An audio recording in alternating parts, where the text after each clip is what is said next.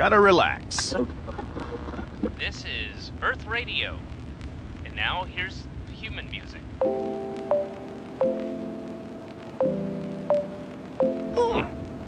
Human music. I like it. 不客观，很主观，带着偏见跟你聊聊。Hello，大家好，欢迎收听我们这一期的干你聊聊。然后我是主八干，呃，大家好，我是爱开车的徐老师。哎，非常高兴呢，又能在每周三的晚上和各位听友朋友们在公众号上见面。我们的干你聊聊呢，一周一更，大家如果还没有关注硬核电台，赶紧去关注。然后同时，求求啦，点一点我们这个文章中部还有文章底部的广告，然后点点再看，支持一下我们的创作收入。今天呢，我们请到了一位嘉宾，徐老师爱开车。大家好，我是徐老师，爱开车，我是属于阿甘的小老老迷哥了。哎呀，不是，就是咱听友嘛，咱听友，徐哥确实是我们的这个老听友啊。为什么叫老听友？去年十月份我们在北京办三周年聚会的时候，其实徐哥就去了啊。当时跟我们一起吃过饭，然后还聊了很多的话题。而且在那之前，我记得咱们去踩点儿的时候，哥你也去了是吧？啊，对，我也去了，啊当时是咱们四个人一起去吃的饭，然啊，后去尝菜。对尝菜尝菜，但是还是花钱了。你这这这话就别在这个，就是我们一般是这样啊，就是听友过来，然后跟我们一起吃饭，一般都是听友请客。哦，原来是这样，我我说做阿甘的听友太幸福了。哦，原来我就是那个被平均啊，A A 是把你们俩刨去之后，我们几个 A 啊，啊我说这顿饭怎么 那么好吃呢？没有没有，还是正经的 A，正经 A 嗯。为什么要把徐哥请过来做今天这期节目？然后今天节目是要聊一个什么样的话题呢？实际上今天想跟大家聊一聊，就是最近炒的其实比较火热的有关于地产的话题。徐哥呢是一个地产行业的老兵，从事在一线很多年。之前呢，了解很多行业的内幕，我跟他也扫听过一些事儿。其实他之前不爱说，最近呢，他好像是刚刚从原来的公司离职了，然后准备换份工作，在懈怠期里边，哎，恳求他过来跟我们录一期，聊聊干货，聊点尺度大的东西。所以今天徐哥来了。那我们今天的目标很简单，我呢主陪，他主聊，聊聊房地产行业的事儿，聊聊他对现在房市的看法。因为最近几个月确实很魔幻嘛，魔幻的二零二零年虽然已经过去了将近七个月，但是我们的生活其实才刚刚开始，二零二零年的生活，对吧？感觉上半年的话确实特别魔幻。你看疫情一起来，我们只能在家了。接着就是四月份，四月份的话开始了之后，刚刚准备好复工，之后接着北京的疫情就起来了嘛。是的，然后我们单位的话，作为资本家的代表，仍然坚持上班。你们是哪个公司？原来嗯，说嘛，我只能这么说，地老板是谁？叫大圣的公司，大圣的公司孙大圣的公司。啊，那我那我大概知道了，老板姓孙是吗？对，啊，那大家就自己猜一下吧，我大概知道是哪家公司了。哎，那你之前在这公司就是做什么岗位的？呃，我是财务，财务对，哦，就是手里边进了不少的黑钱。饭可以乱吃，话不能乱讲。之前那个有没有出现过秘书的事儿啊？你们公司？我们不叫秘书，啊，我们都叫自由恋爱。自由恋爱，对，它但是也跟绿地一样吗？应该没有绿地乱，但是，也不差，嗯，大差不差税变售楼处的高管啊。局限营销总的只是他的腰子。呃，那看来地产圈还是比较乱的，还是比较乱的。你能这么说吗？其实它不乱，嗯只要你在这个圈，你就能可以知道这个很多的怪的现状。嗯因为如果说地产的话是一个小的透镜的话，它能折射出整个中国的乱。嗯，对，因为钱、权、色，嗯。它是不分家的。是的，整个地产可能是任何一个制造业国家在崛起的过程当中第一个先发展起来的，所以过去中国这二十年，地产是不能抛开的一个问题。然后也有很多人在这个行业里致富了。啊，不仅仅是通过这个局限了自己的腰子，然后顺便售楼处小姐就致富了，还有很多人就是以贷还贷去买房、炒房，然后致富的。哥，你好像也是一个炒房客吧？我不是，那你也是一个投资房产的人吧？我不是，我怎么好像在录节目之前，你跟我说就是自己那个什么还完了，然后怎么怎么样，说你拿通过什么什么拿到了什么什么，是不是也是是吧？我没有，我不是，不要找我。是这样的，我跟你说，因为我们做我作为房地产的从业者的话，实际上我从房子的话挣的钱的话，其实没有大家想的那么多，因为是这样，我们只是可以比你们一般的消费者提前知道消息，嗯，然后用更低的价格去拿到房子。某个楼盘的是吗？啊，对啊，但是我从来不是炒房的，为什么呢？第一是没有资本，第二的话是这样的，现在的话说实在已经过了炒楼的黄金期了，是，最后一波炒楼黄金期应该是一六一七年那一波吧？嗯，比那个要晚。还晚？对，因为是这样的，它炒楼的话分好几波，嗯原来的炒楼的话是比较刚猛，因为中国的房地产市场的话，可以这么说，它是鱼龙混杂，嗯它有几派，嗯什么几派呢？第一个国企。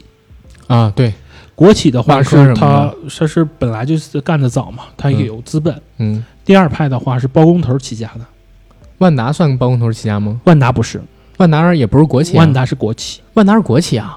万达是国企改制，哦，它通过国企改制管理层收购。可能也会存在，就是一些大领导还在持股的状态。你这么说就犯忌讳了。这样，我给你讲一下这个原因是什么呢？因为中国的房地产市场的话，它在过去的十年之内，嗯也就是说，自从次贷危机以后，嗯中国的房地产市场一直是中国的经济的核心之一，对它是主要引擎。为什么说是引擎呢？这么跟你讲，你翻所有的美国的 EQE，就是放水的那个放水的记录，我知道。只要这边一开 QE，中国的房地产市场滞后半年以后就会有一轮飞涨。我、呃，等会儿我理一下这个顺序。美国开 QE，中国滞后半年，房地产会飞涨。对，为什么很简单啊，美国人印钱，啊他东西就不值钱了，对吧？啊？然后他用不值钱的钱去买中国的东西，呃，我还是有一点弄不明白，因为其实说实话，我们是属于一个外汇管制非常严苛的国家，外来的资本想流进中国来撬，其实是挺难的。因为我之前也学这个嘛，对吧？那我我给你这样这样讲的话，就是可能不太不太清楚，我重新给你理一下思路啊。嗯嗯是这样，我们国家实行的基本的货币政策是盯紧美元，对吗？盯紧美元，我看你怎么理解啊？可以算对，也可以算不对。对，嗯，是盯紧美元的上下浮动。这个是对的。那么盯紧美元，美元的话是在实质性贬值。嗯那么我们国家实行盯紧美元的这个汇率，那么我们为了不被割韭菜，我们也要相应的发嗯相应的人民币。嗯，又因为我们国家是外汇管制很强的东对，公司，所以所以说它就不会将这个钱流出去，所以说我们就要在内部消化。哦，我明白了。你要这么说，我可以理解，它不是外来资本来国内买我们的实体资产，对而是因为我们要紧盯着美元的上下浮动，然后我们自己印钱，导致国内的虚钱比较多。当这部分的钱没有市场可以流进去的时候，就流到房市里边去了。所以，我们滞后半年，我们国内的房地产市场会有一轮飞涨。对，啊、o k 这这个是我可以理解，完全认同。对，所以说咱们国咱们国家的房地产是可以这么定义它，它在一定的历史时期嗯，完美的完成了党和人民交给他的历史使命。这个是的，这个是的。其实我一直都这么认为啊，就是刚才我已经说到了，房地产行业它不仅仅是一个行业，它除了算实体之外，它还是一种投资性的一个金融资产，嗯而且它除了投资性金融资产这么一个身份之外，它能带动的行业特别多，基本上它可以带动百分之七十的制造业所销售的那些产品。有一套房子，你肯定要家电，肯定要地毯，肯定要这个家具，对吧？然后找人来装修，找人来造。对吧？包括他最开始的时候，刚才我说的什么水泥之类的、油漆之类的，它全部都需要。然后搬进来之后，它肯定也要有周边的建设，比如说小的超市，对吧？嗯比如说医院，比如说学校。所以一个楼盘，它周围能带动的产业是非常多的。过去几十年，中国用它来做发展的一个主要的一个树立引擎，是很正常的一个事情。阿甘的话说的非常的对啊，嗯但是的话，我可以给阿张补充一下，嗯就是中国的房地产市场是什么市场呢？实际上，房地产市场是金融和实体的纽带。对，怎么说金融和实体的纽带呢？实体的话，它联系着上游是什么游呢？是土地和建筑。嗯建筑的话又有水泥、钢铁、劳务。上游的话是连着的是土地财政。嗯那么这是上游，那它下游呢？下游是消费者，消费者的话，它联动的是什么呢？联动的是装修家电，嗯嗯还有一些相关的配套设施，这是上下游。对，都是打通的。对，这是实体实体面。那么它的金融面是在什么地方呢？非常简单，因为房地产的话，它是一个资金密集型行业，它的本质是资金密集型行业。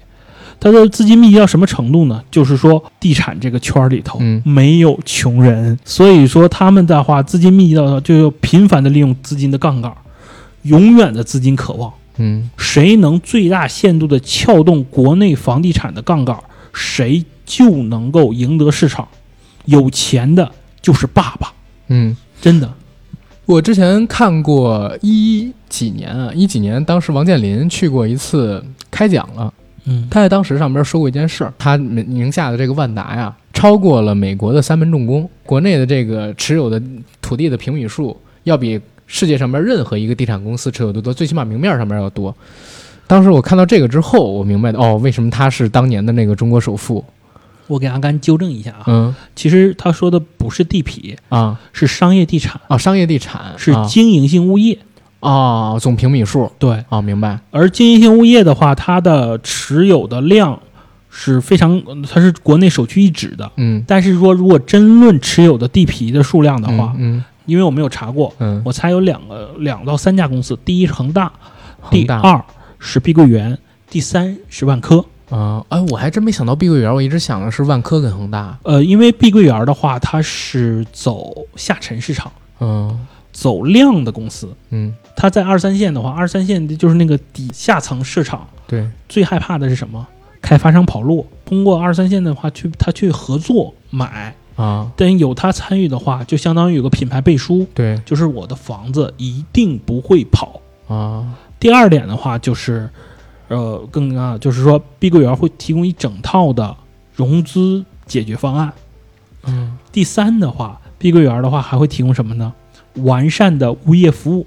哇，它这个有点像，有点像那个手机领域里的 OPPO 跟 vivo，呃，比 OPPO 和 vivo 要复杂的多得多。是，但是有点像，他们就是铺这个下沉市场的渠道嘛。对，因为嗯碧桂园的话，它的成功的话，也不只是因为它的下沉，嗯也是因为它的战略，更因为它的独特的融资的一个方式。嗯这么讲吧，因为我们地产行业的本质是一个资金密集型行业。嗯对于碧桂园来说，碧桂园的话，首创的那就是因为他招来了吴向哦吴吴建斌吧，嗯。他这个人的话，在地产的融资的这个角度的话是比较厉害的。他通过海外的这种发美元债的形式，嗯。将国外的资金引过来。嗯，因为众所周知嘛，QE 对，QE 的话会导致整个世界的资金泛滥，嗯。它这就是说他对利息要求很低。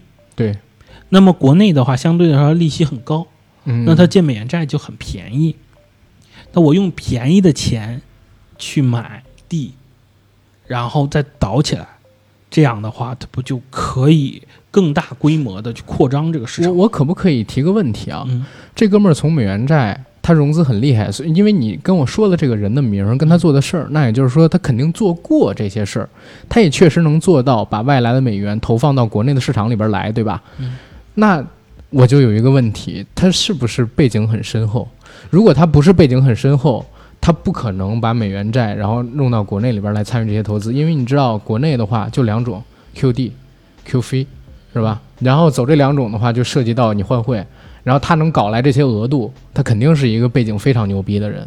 呃，碧桂园嘛嗯，它是港股上市，在港股上市的话，最大的特点，其实说目前为止的话，咱们的现在的国内的港股嘛，也是一个非常好的地方，就是说它是最接近于海外市场的，它就是海外市场。它又靠近国内市场。嗯。港香港逐渐变成金融城这个事情的话，已经是既定题中之意了，嗯嗯，因为它用的是完善的欧美法系，是的，然后同时它的呃相关的会计政会计政策嗯，和那个比内地要完善太多，呃不不不，它不算完善，我觉得比内地完善多。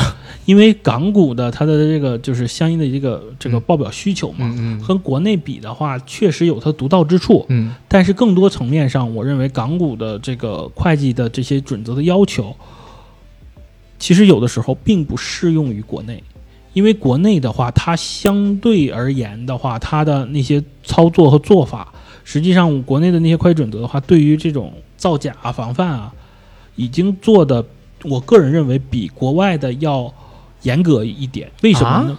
为什么呢？因为咱们国家是不抓。啊啊，啥是没不是没明白，没明白，哥你得讲讲这个。我们的国家的这个就是 A 股市场啊，实际上它这个法律这个条款，它这个角度讲嗯还是比较保守的。相当于车吧，我用十年前的技术，嗯肯定比现在成熟，嗯对吧？嗯，而港股呢，他说我要用去年刚研发出来的技术，哦，一个是比较冒进，另外一个在政策上边就比较保守。对。但是保守的话，能说这个车不坏吗？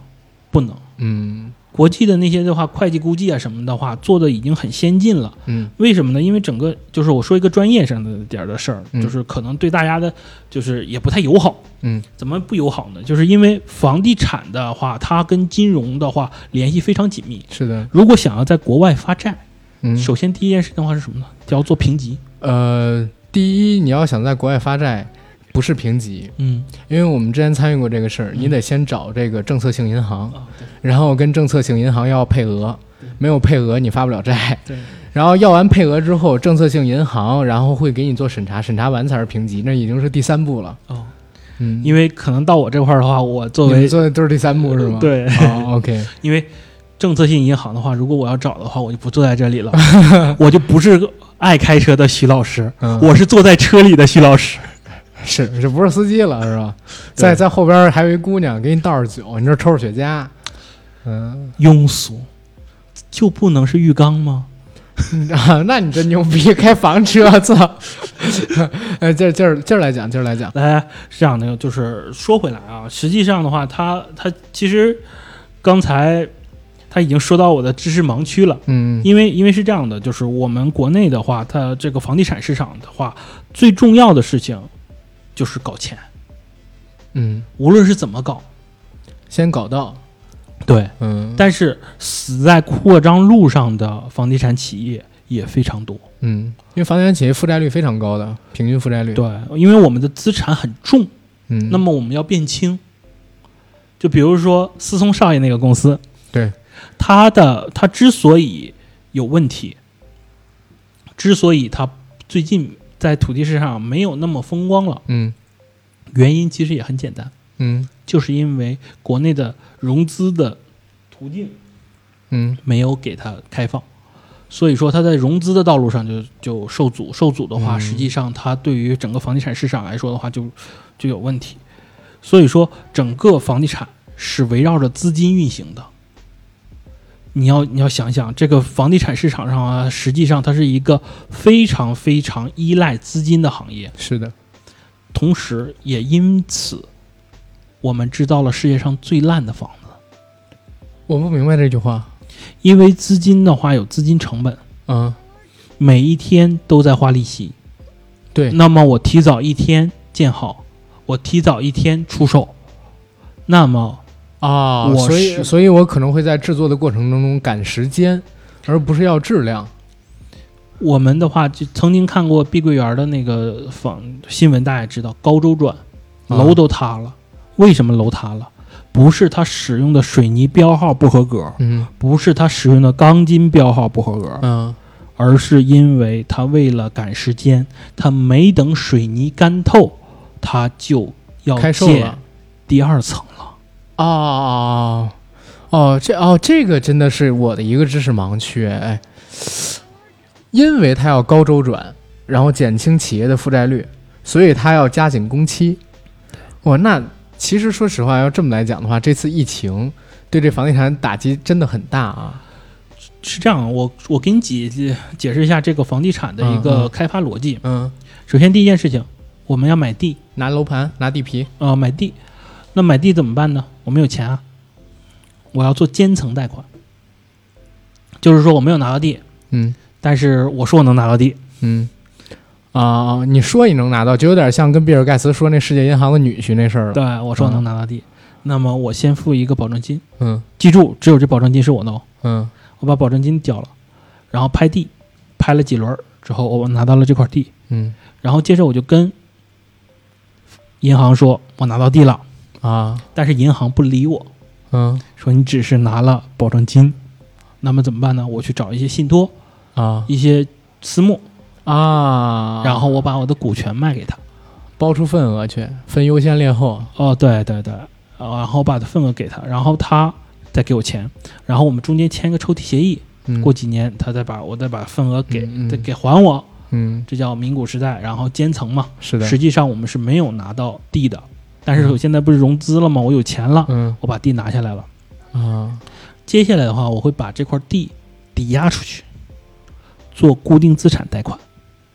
把这刚拿下来的地，并不是开发，而是先押出去做贷款，拿这个贷款，他又去套更多的地吗？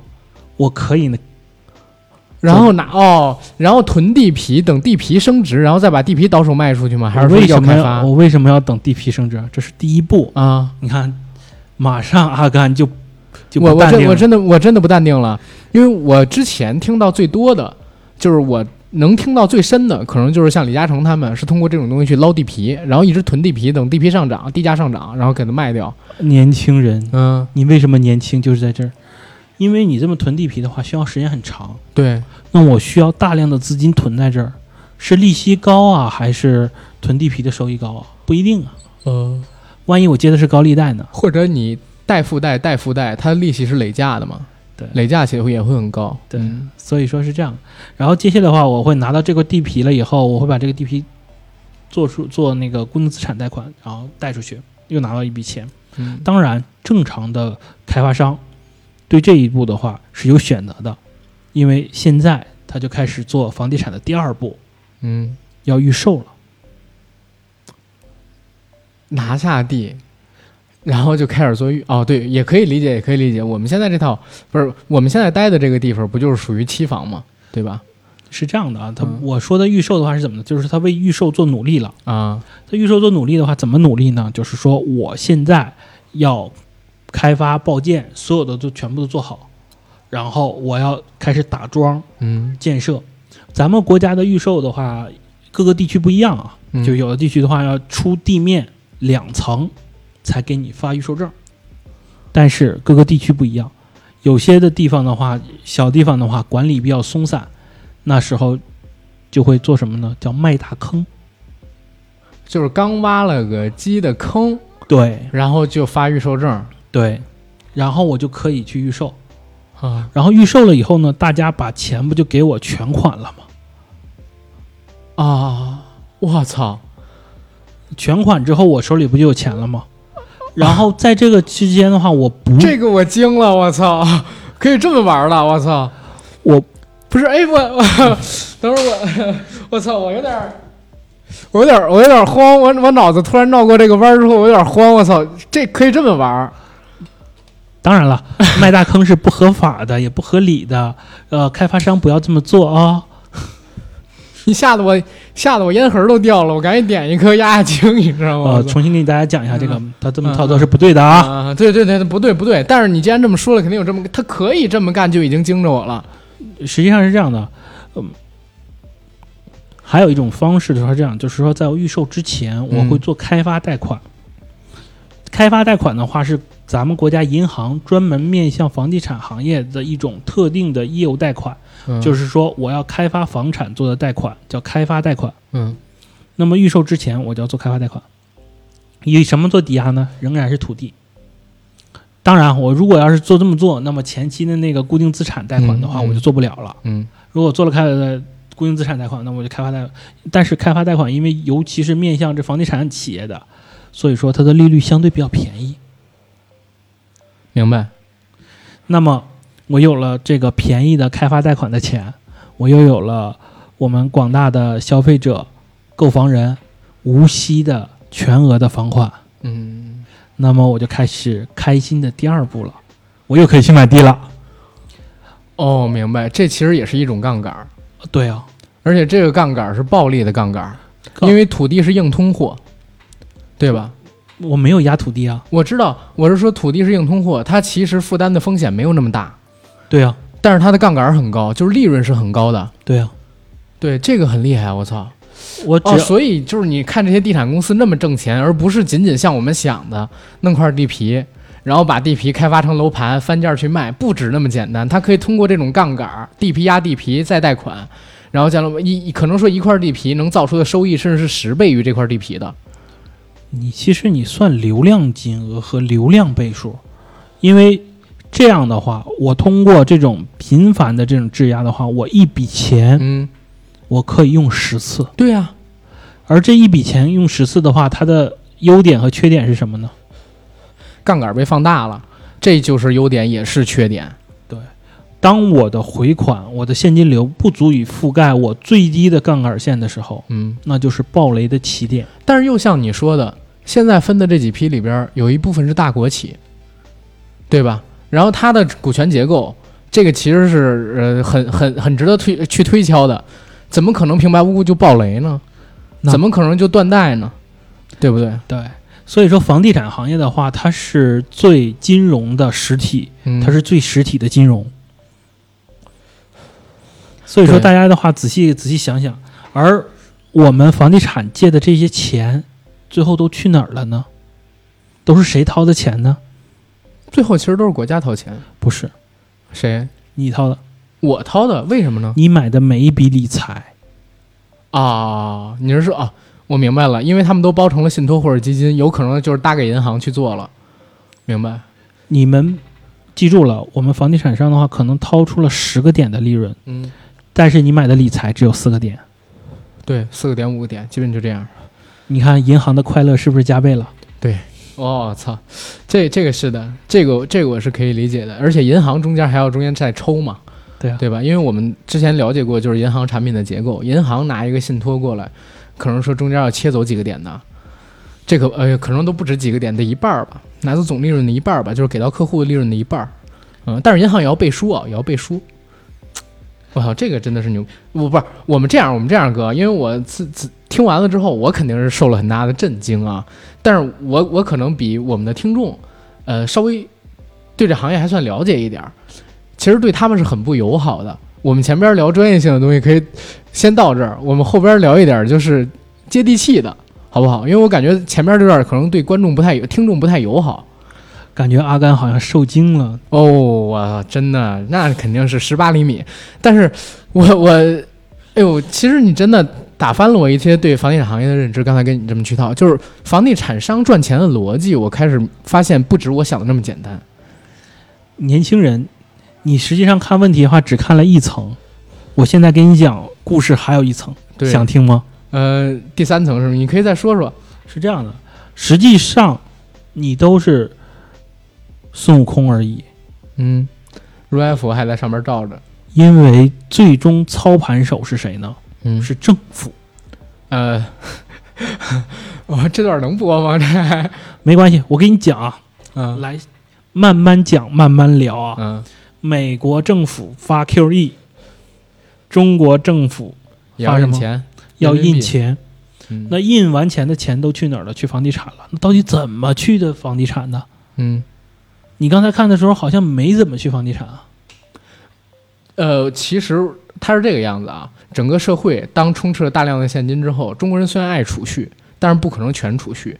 投资这种行为是挺多的，像你刚才说，第一买理财产品，这是一个理财产品必须要挂钩一个东西嘛，它没有实质性的标的，它没办法给人产生利润的，所以有很多流到民间老百姓身上的钱会以这样的形式反哺给地产，这是第一个。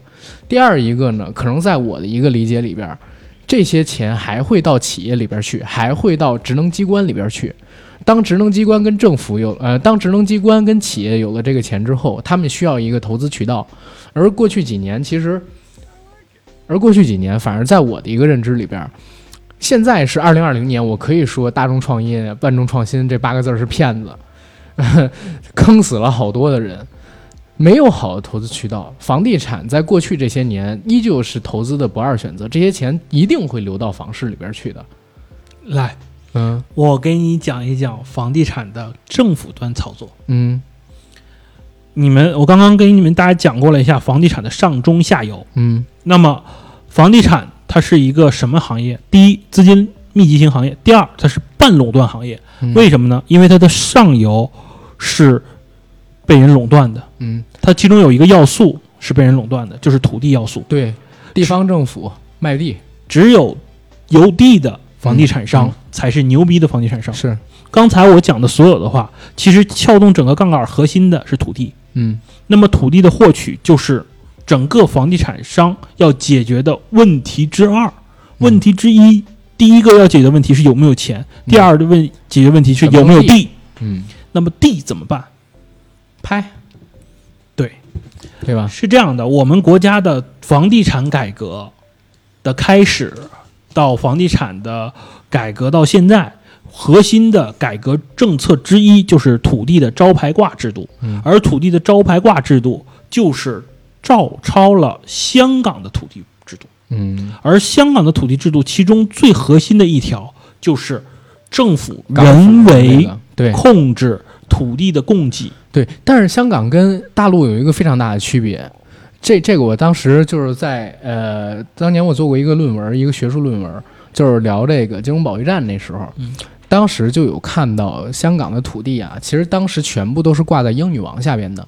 后来当香香港的这个主权交接之后，相当于是港府特区，然后拥有所有土地的拍卖权。但是港府特区也好，呃，还是之前的英治时期的这个港英政府也好，其实它有一个核心的地方是在哪儿？他为了保证子孙后代他们的生活条件，所以实际上现在的香港有超过百分之五十的地皮根本就没有开发，而且他们的可卖的地还很多。呃，现在这个阶段，我们也可以说啊，就是这个政策已经开始变得有些畸形了。对于香港这个城市而言，合适吗？有合适的地方，但是随着这些年房地产成了整个香港的经济支柱，香港已经是一个被金融跟地产所绑定、所绑架的这样一个城市了。它没办法逃开这两个产业的时候，这个政策本身就已经变得不是那么合理了。然后我们现在是照抄了香港的制度，那也可我们可不可以理解这样？就是地方政府如果举债的话，因为确实都在举债嘛，就可以通过标地、标楼盘、标地皮这样的形式，然后拍卖土地，减轻自己地方政府的负债压力。前些年，呃，大概就是在一五年、一六年的时候，当时呢，国家曾经也是出现过一个一个行为，就是帮助地方政府，呃，去哎，对，去库存、去负债，对吧？去地方政府的负债率。那我们可不可以理解，就是一六年、一七年那一波的房价上涨，跟一四年、一五年当时国家帮助这个地方政府去库存，然后呃，他们疯狂的卖地皮有关系？我这这么跟你讲，阿甘，嗯你说的这些都对，但是的话，我我更加，其实你对这个房地产市场的话理解的了解的话，还是肯定还肯定不多，肯定不多，隔行如隔山。，来，我给你讲讲政府的骚操作。嗯是这样的，政府在整个卖地皮的过程中，嗯有的卖的好，有的卖的不好。嗯嗯嗯嗯，那怎么算卖的好的呢？北京卖的好，沧州卖的不好，这句是这样吗？不是，两个层次。嗯北京卖地皮卖的不好，真正卖的好的话，全国范围之内，嗯我只佩服一个城市，重庆吗？不是哪儿？阿里的城市。杭州啊，嗯老哥，你怎么看？就是北上广深呃这几个城市未来五年的房价？是这样的，实际上，咱们国家的话，除了房住不炒嘛，嗯它实际上是一个政治口号。那么政治口号的话，它最大的特点是什么？刚性。它的刚性的话，就是涉及到每一个。我刚刚给大家讲了，就是房价的幕后 BOSS 是谁呢？政府，那么政府有个刚性，嗯怎么办呢？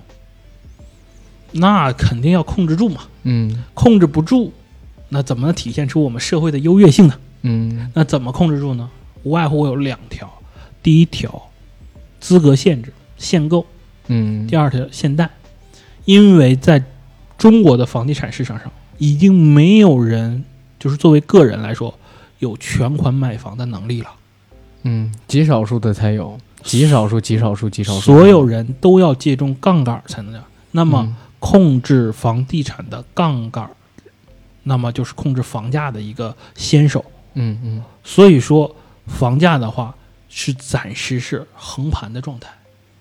大概会多久？我刚才说五年期限没看的话，你是这样的，那我认为将来的房地产市场已经过了那个闭着眼睛挣钱的时代了。嗯现在房地产的话，投资应该是一个非常专业的领域。它的领域专业到什么程度呢？实际上是同行不同利的。嗯给你举个例子吧，就是房，就是三里屯儿，嗯三里屯 SOHO Village 嗯，这边嗯嗯哼和三里屯对面的那个楼，嗯两个楼的话，它产生的利润是完全不一样的。你去三里屯的时候，我去过，这边这条街是这样的，街那边就是另一个样子，嗯对吧？不能说人家不挣钱，只是挣的没有他多。嗯所以说房子也是这样。如果我们再想要靠单纯的那种属于闭着眼睛捡钱的时代，已经过去了。所以说现在的话，一定是有三个集中。第一个，向更好的配套集中，就是说真正的一个集中，然后向市场集中，就是说什么什么市场，就是说供求市场。越就是说，如果未来像北京这几年房价为什么跌的原因，其中就有一个市场的因素，嗯就是说它在挤出低端人口。嗯它挤出低端人口的话是什么意思呢？它把自己的根绝了。人口不是从不是说天生就分中高低的，嗯，它是从低慢慢长成高的。你把底层减了，那就意味着你树没有根了。嗯所以说，北京这几年它一直在削减城市规模，削减了。对于我就是妄议党的政策的话，是这样的，就是不能那么干，因为伟大的国家要有伟大的城市做支撑，而伟大的城市，其中第一条就是要大呀，嗯对吧？我给大家带个火，推荐一本书，叫做《大国大成》。这本书里头写的基本的道理都有，我也挺喜欢看的。如果要有机会的话，你们可可以看一下。嗯然后第二的话，就是它会向什么集中呢？向产业的话集中，有一些优势产业的地方一定会成功的。嗯所以说，如果大家真正想要买房的话，想要投资的话，我只能做一个大概的建议，是什么呢？南方，珠三角、长三角，将来肯定挣钱。为什么呢？嗯因为它是中国经济最活跃的两个三角，嗯非常非常的好。当然了，你一定要买那些配套好、医疗好的嗯地方。嗯才行嗯。接着就是北方，北方的话，我仔细数了一下啊，就是我推荐四个城市，嗯，哪四个呢？是沈阳，东北对，不是我都惊了，东北呃，我不是说东北不好，但是东北这些年，其实大家也知道经济发展的样子，对吧？你要明白，东北的话，如果单看东北的话，实际上它是一个它的地理位置和它的资源禀赋是可以支撑一个德国的。嗯所以说，用一三个省去支撑一个市是完全没有问题的。你认为会三个城支撑一个沈阳市？对因为是这样，你如果作为东北人的话，你如果要是说，你当然啊，你最优选择是来北京嘛。那么，如果你不想离家那么远的话，去沈阳，对不对？你认为沈阳在未来几年也有发展的空间？沈阳它扼守住了入关的道路，其中的话，它作为最大的，就是属于我认为它是东方鲁尔的一个象征吧。嗯它它仍然是拥有着整个东北最好的教育、最好的医疗。嗯所以说，整个东北来说的话，它是属于一个塌陷的一个状态。那么塌陷的时候，一定有几个高点我们能抓住，啊，对吧？越不发达的地区，资源越集越中，集中。嗯，对你这么说，我可以理解。对吧？对，然后其次，华北的话，主推北京，为什么？因为北京的房价可能五年内还会涨。它会涨，但不会很快涨。嗯，当然，你在北京的话，也能买到便宜房子，但是便宜房没法住啊，也能住。远。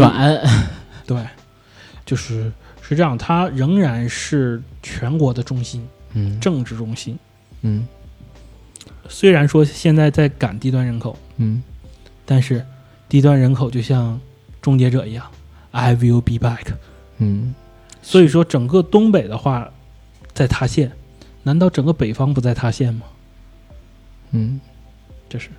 接着就是沿海的话，我真的我一听你说这些啊，我没有别的啊，就是我感觉可能播不了，你知道吗，哥？真的，真的有可能过不了审。这我我这这这真的啊，不开不行的话，我就上小程序了。我先跟你说啊，先跟你说，嗯嗯然后接着就是沿海的青岛，嗯，青岛，因为青岛市，它占着有几个优优势嘛，它的优势其实其实有几点。第一的话，它跟日韩的关系很好，哎，青岛韩国人真的特别多。对吧？日韩的关系，为什么说日韩呢？因为如果要是说东北要是开放的速度再快一点的话，大连是日韩的第一站，嗯青岛是第二站。但是目前看来的话，青岛目前的发展的话是超过大连的。那肯定是，那么青岛的话，它的重工业和它的轻工业，还有它的整个的腹地，背靠着整个山东，所以说青岛是不错的。接下来的话就是我最推荐的一个城市郑州。郑州。对，郑州的话，它算是中国的几何中心了。呃，我呃，我们先说一嘴啊，刚才这几个呃城市只是哥自己描述的，他自己观察的一些城市，不构成任何投资建议啊。现在说这一嘴，啊，对对当然不构成的。我只是说这几个城市有发展潜力有意，思的地方，对，对嗯，因为郑州的话，我觉得它是中国的孟菲斯。郑州，我你去过郑州吧，哥？我去了，我去过郑州，去过几次。嗯嗯，我不是说郑州不好，但是我去了几次郑州，我感觉发展潜力没有你刚才说的，就是那些地方大是所以说是价格洼地呢。啊。郑州的话是这样，郑州的的房子的话呈房价呈典型的阶梯状分布，嗯。就是说你你兜兜里有十块钱，这个房地产市场有十块钱的玩法，然后你有一百块钱，你有一百块钱玩法，就是说它的房价呈梯梯度。嗯。那么这个梯度的话，就可以让一些就是说真正你说你要没钱的话，那你想买房子怎么买在郑州的话，因为郑州的话，第一它是中国的铁路的一个相对来中心的一个节点，嗯。这一点的话是非常重要的。因为高铁的话，它经过的话，它可以迅速的辐射到其他这任何一个城市，这样的话，它的人物的交流就非常方便。嗯。第二的话，是因为它是人口大省，它嗯，本身就可以多人口嘛。本身就可以依靠这个省来，就是整个省供养一个城市，嗯嗯，还是那个你还是刚才说的那个道理，就是集中。对我的判断是有依据的。什么依据呢？嗯就是我们现在国家的话，面对了同样的问题，就是和日本同样的问题，就是少子化、嗯，即将少子化，老龄化社会。对，马上就要开始。同时的话，我们也要开始一个新的一个呃历史时期，就是说我们的人均的一个收入嗯，达到了一万一万美元以上。嗯那么这个收入的话，就特别像日本。然后你打开日本的时候，你看日本的圈的话，它分为呃大阪城市圈和嗯东京城市圈。嗯，而目前的话，看东京城市圈的发展程度，整个东京要把东京湾吃掉了，嗯，然后正在不停的扩大。东京已经是一个超级超级大的城市了。那么我们同样的可以将就是对比嘛。嗯我们他们的未来可能就是我们的，他们的现在就可能是我们未来嘛。那么，我们翻开历史书看看它，就会发现东京在扩大，在高度集中，人口在高度集中，而老龄化社会使得整个乡村都在衰落。但是也有一个问题啊，哥，我这还真是问一嘴，我是也是无数次你看到老龄化这个问题啊，也是无数次看到某些论调在讲，当老龄化社会来临的时候，因为少子化，中国人口包括说中国的年轻人变少了，其实对房地产它本身的刚需也在减少。我这么跟你讲，嗯，是这样的，但是这个这个时间可能还要有二十年啊，还有二十年，那也就是说，我觉得说二十年之后房地产，我觉得你对这个嗯。房地产的市场的话，嗯，我跟你讲，嗯。这个就是涉及到我的知识，不是盲区，嗯。知识这一点了，嗯因为我一直在思考这个问题。嗯。就是中国的少子化、中国的老龄化，它会引起对中国社会的未来的话是什么样的未来？嗯嗯。第一，首先说一说一点啊，它会更加集中。对，这是我当时看到最重要的地方，就是还是拿东京做例，它为什么会更加集中呢？你就想想，原原来一百个人才能出一个医生，现在仍然是一百个人出一个医生，那么这个医生的价格是不是会高？对，那么这个会高的话，他这个医生的话，他会选择在哪儿呢？他一定会选择在大城市。嗯那么在大城市，大城市会提供更好的医疗、更好的教育，那么它就会向那些产生虹吸，对。虹吸效应的话，吸干了谁的血呢？乡村二三级城市，嗯。二三级的城市会灰败，会落寞。对。它会形成一个什么呢？就是如果说美国有袖带的话，嗯。整个中国也会向这几个城市坍缩集中，最后形成的是什么呢？我认为东北会形成三个超千万人的大城市，嗯而整个中国会形成九到十二个超千万、超亿，甚至它达到亿级别的城市。那个要好久哇，太久了，那不不会很久，为什么不会很久呢？就是我刚刚跟你说杭州的骚操作，嗯那么杭州人拿着这些钱去干什么了呢？嗯却变成了基础设施建设。嗯他为什么要把这些钱拿着变成基础设施建设？他为了承载更多的人口。那么更多的人口意味着什么呢？更多的北方、南方、西北、西南的人会集中到杭州。嗯他已经为这个未来做好准备了。他建了那么多的地铁，他都在郊区建的。为什么？他不就是为了要承担更大的扩大城市规划区、行政区，对吧？吸引更多的人口。但是我总觉得这个东西还要很久哎，因为它不会很久，我觉得最少二十年应该没戏。因为现在城市人口的战争已经开始了。嗯杭州的话，只要你现在就业补贴、房屋补贴直接给你打到账户上，就两万块钱。你想想，我在我终于明白你为什么录节目之前跟我说说我们这个播客不适合在北京干了。对啊，是这样，就是因为它这个呃，因为北京的话还是政治中心嘛，就嗯说句政治正确的，它再不济再不济，对不对？他也能守住自己未来的一张船票。嗯，而且何止是一张船票，它还是文化中心呢。你确定？我确定，这只要哦，因为我在这个行业啊，因为我在这个行业，只要不出现极其大的就是这种人事上的变动，它文化中心这个东西根本就不会变，因为最重要的地方在这儿。我说这是实在的，就是说未来的文化管制会不会松？我以前认为会松，现在我觉得十年、二十年之内很难松。我更多程度上不是认为它松不松的问题，啊嗯嗯我更多是认为是这个网破不破的问题。嗯，我还是持一个比较悲观的态度，哎。哎呀，行吧，人生就是这样啊。因为因为咋回事儿？嗯，这段我们不录啊，我们单单单单独拿出来聊。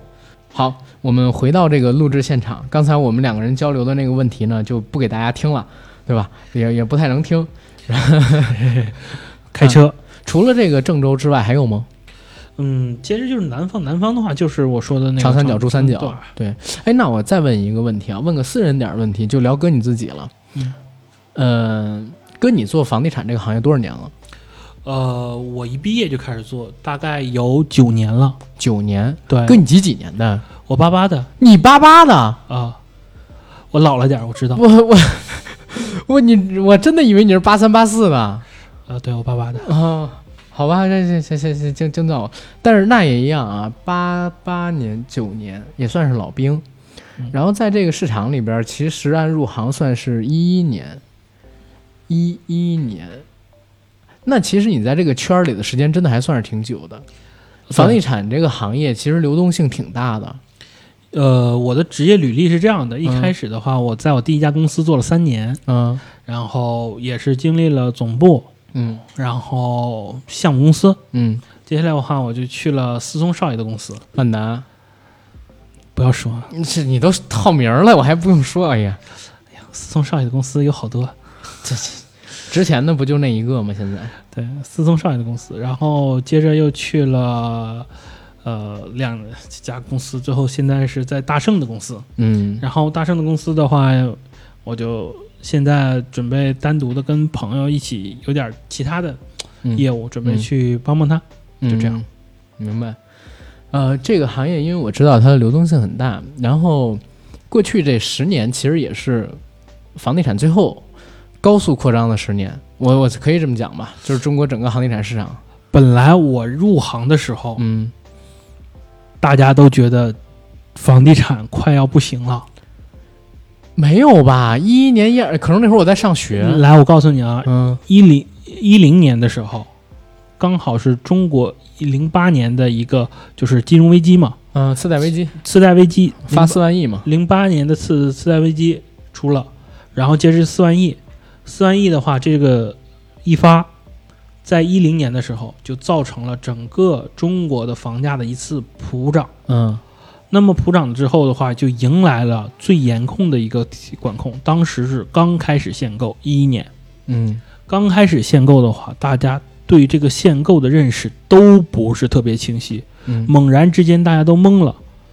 你想想，原来房子像自来水儿一样，嗯只要我有钱，我就可以买。嗯，那么一限购，我要待五年我才能买。我还记得当年我还在上学，嗯我听大炮啊，啊大炮，然后说越限购越得涨，大炮的话，他说的是半真半假，嗯为什么呢？他只是讲了一半的真话，嗯不是。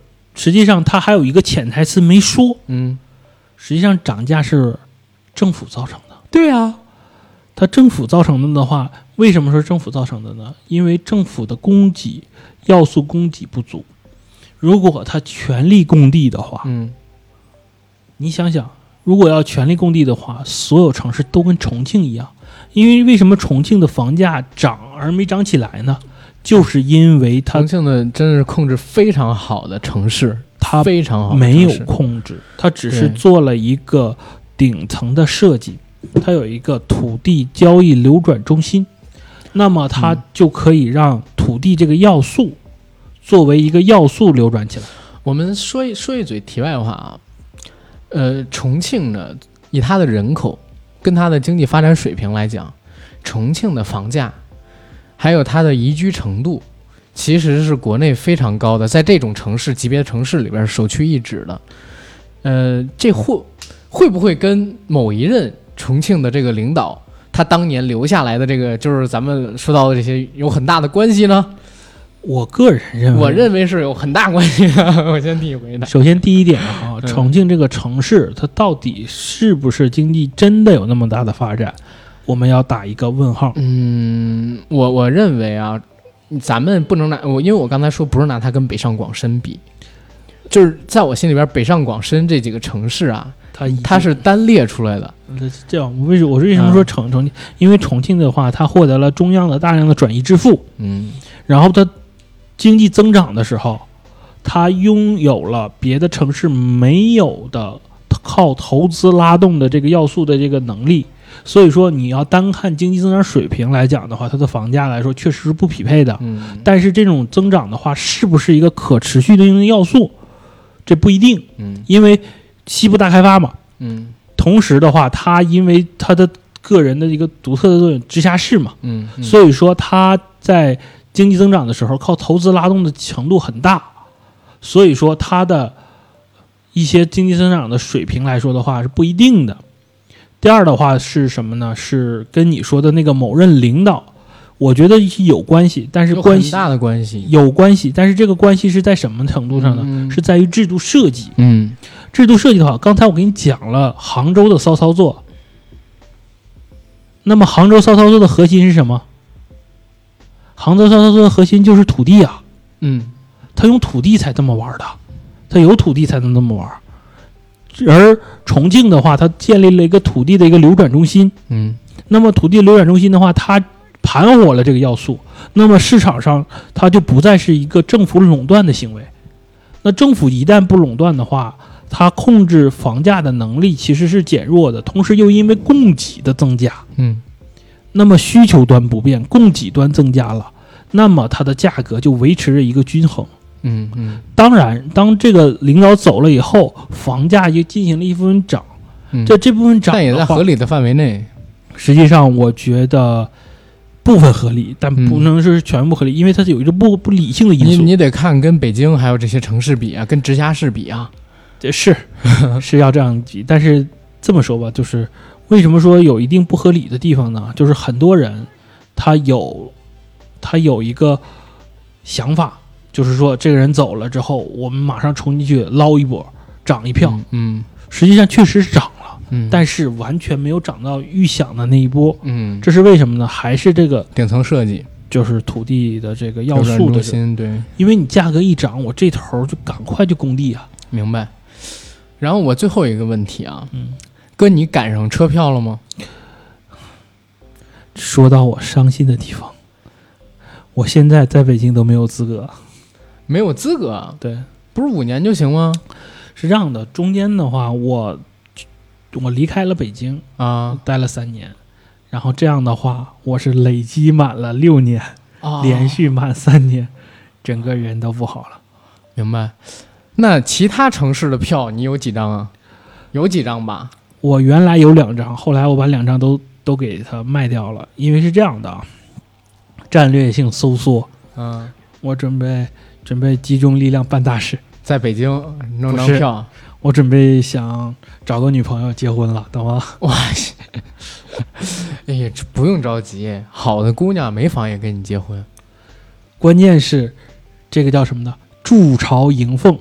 现在目前面临的局面是，一旦我筑完巢，发现仍然没迎来凤，啊，说明还是人不行。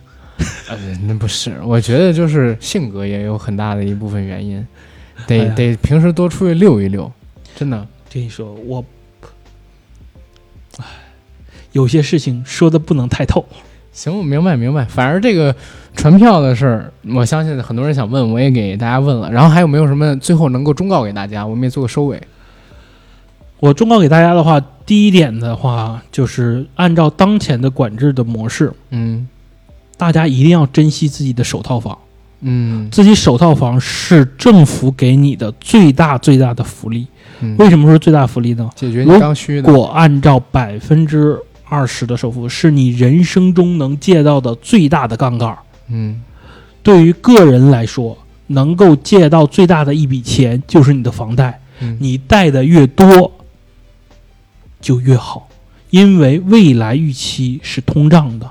嗯美国在不断的印钱，我们国家也没消停。对，呃，然后我再再说问一个额外的问题吧。刚才你说到最后这点，我想起来的，我听到一个消息说，北京的这个首付可能还要降，降到百分之十。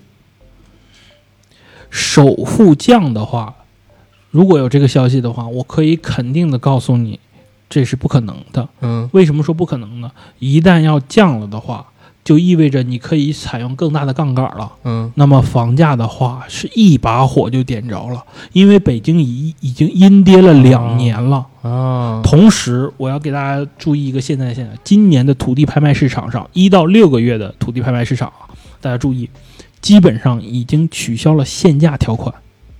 原来土地拍卖的时候都有一个限价的条款，比如说这块地你拍十亿，对吧？但是我限制你每平米最高是只能卖到六万，那么这是有个限价条款的地。现在呢，一到六月拍的地没有限价条款，那就意味着什么？这批造出房子来，对成本，对吧？而且还有我们买这个房，它的房价，所以说，给大家一个简单的忠告是什么忠告呢？就是说，一个有理性的政府，它卖地的时候，它会有节奏、有规划的。那么，新盘的价格和土地的招牌挂的之间有一个类似一点四的比例，也就是说，它楼面地价是四万，嗯那它要卖到五万多、六万嗯左右的一个价格。嗯，才能够打平。这样的话，你再想想，我感觉我，哎呀，北京的房价能不能再等我两年呢？哎呀，我现在也不知道得等到什么时候。其实没有关系的，没有关系的，嗯，因为赶不上就永远赶不上了。大家安心的租房子，没有，哎，回头再跟大哥单说吧。嗯，怎么聊到最后这么伤心呢？真的是，是因为这样的，人生的底色本来就是悲凉。现在是网易云时间，到这儿吧，到这儿吧。然后今天大哥其实跟我们聊的这个地产的东西啊，其实跟我开始预想还有差别呢。嗯，我开始预想可能你会像涛哥一样讲履历、讲故事，但其实你今天讲的好多都是行业的，甚至是偏学术跟政策方面的东西。我不知道大家理解起来会不会有一点点困难呢？真的，因为呃，绝大多数人会对房地产感兴趣，但是缺少房产投资的知识跟政策的解读能力，这块儿真的是一个呃很普遍的现象。但是我觉得今天这个节目依旧特别有价值，其实是在于对我个人而言啊，我原来对于房地产行业认知非常的浅薄，非常之浅薄。你看我刚才提的那些问题，你基本就能知道，我一直把它看作是一个炒臭炒地皮的，呃不是，呃，就是刚才我也说了它的地位啊，然后等等等等怎么样，但是我一直认为它是一个很简单的利益输送关系，或者说很简单的一个拿到地皮之后就可以经过一些非常 low 的操作就挣钱的玩意儿。但我没想到里边的门道啊，远比我想的更多，有些操作是超过我想象的，而且这些操作的上下游之间的枢纽跟连带，包括他们的这些能量的传送，是我根本就没有想过的。这是第一个，所以是开阔了我的一个认知。第二一个呢，其实，呃，当然哥提到那些建议，大家千万不要当成投资建议啊，哥也不希望大家当成是投资建议。但是他提到的这几个关于城市的规划概念，跟对这个整个中国市场未来可能说，呃，人口极向这样的一个思考，其实我觉得应该对大家挺有启发，最起码对我是挺有启发的。对，如果类比到我们周边的一些国家跟城市去的话，确实是有相近的地方，而且可以以点看面，对吧？嗯，然后不知道大家能通过这期节目理解到多少？如果有什么问题，欢迎在我们节目下方给评论，或者通过公众号它的后台发送给我们。然后这期节目我先传，看能不能过，不能过小程序见，好吧？然后最后大家点点广告，点一下再看，支持一下我们的创作收入，谢谢大家。哥还有什么？啊，没有了，祝大家顺利买房，拥有美好人生。赶紧上车是吧？谢谢大家。